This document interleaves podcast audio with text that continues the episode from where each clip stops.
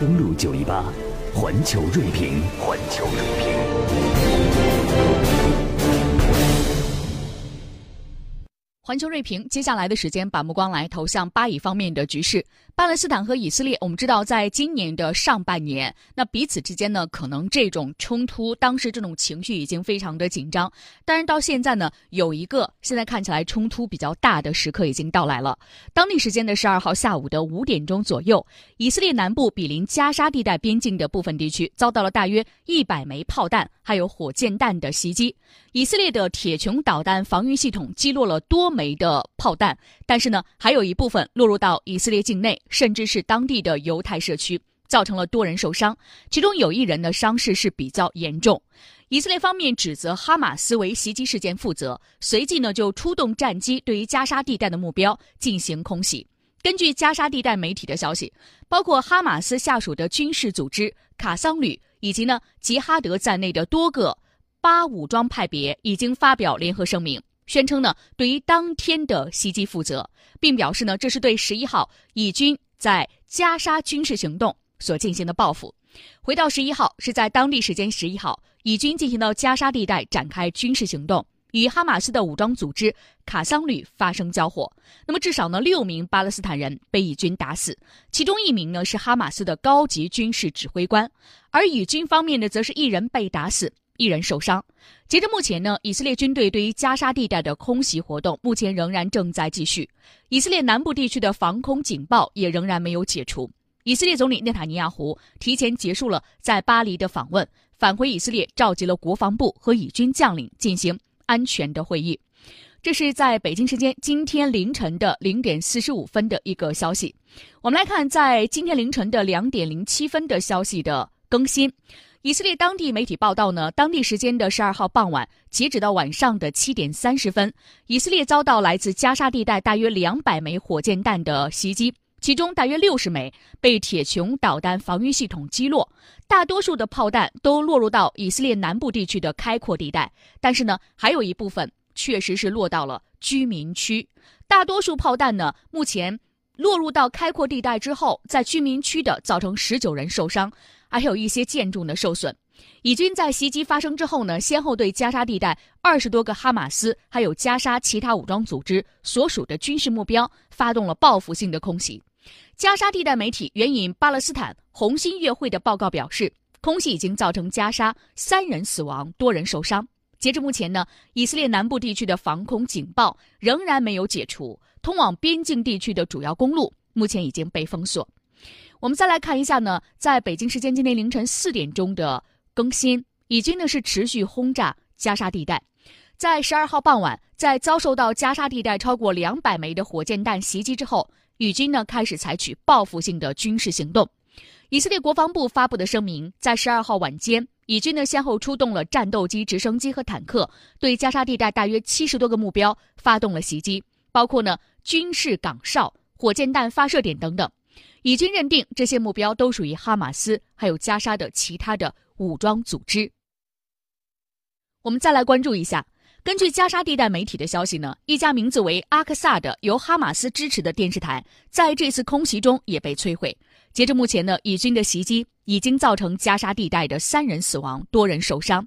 以色列媒体的消息呢，以色列总理内塔尼亚胡呢已经结束了同国防部长利伯曼以及以军高级将领长达四个多小时的磋商，并且已经做了相关的决定，预计要等到当地时间的十三号才会对外公布。我们也看到北京时间今天凌晨五点三十分的更新，当地时间的十二号晚间，巴勒斯坦加沙地带武装组织持续向以色列境内发射火箭弹。来自以色列国防部的消息，从当天下午的四点三十分起，加沙地带呢陆续向以色列境内发射了大约三百多枚火箭弹。以色列方面要求边境地带居民进入掩体或者是避难所，目前没有出现新的伤亡的数字。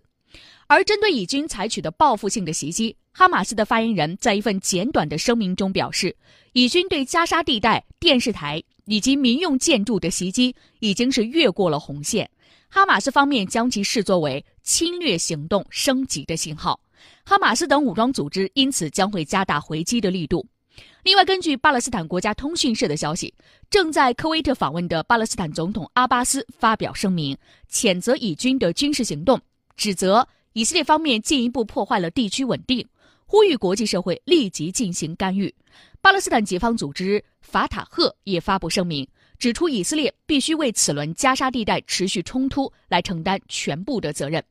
另外，我们看到呢，这样一次彼此之间的你来我往的一种袭击，已经导致巴勒斯坦方面的至少是八人死亡。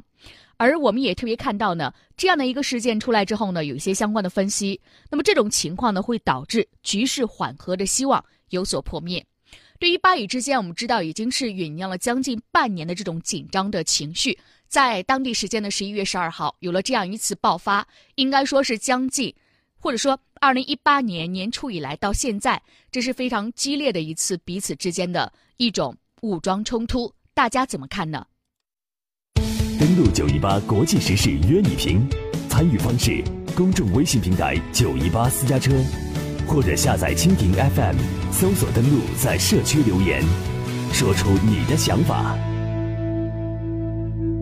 根据加沙地带的这种冲突，目前已经导致了至少八人死亡。相关的分析呢，也是非常的清晰。路透社呢援引多名目击者为消息源的报道，交火期间呢，以军战机向加沙地带发射了超过四十枚的导弹。那根据路透社的分析表示呢，以军时隔多年发起偷袭，这意味着恢复定点清除哈马斯指挥官的战术，那么使得加沙交界地带的局势紧张有可能会大幅度的增加。法新社表示呢，以军在加沙地带投入地面行动，在以往的过程当中非常罕见，会使得局势接下来进一步的升级。美联社报道呢，以方上周允许卡塔尔向资金短缺的哈马斯提供一千五百万美元作为援助，而作为回应呢，哈马斯降低反以示威、回归大游行的规模。以色列总理内塔尼亚胡呢，十一号早些时候在巴黎的一场记者会上表示，以方致力于让以巴交界地区恢复平静，防止加沙地带爆发人道主义危机。但是呢，长远看，以色列和哈马斯没有达成政治解决方案的一种可能性。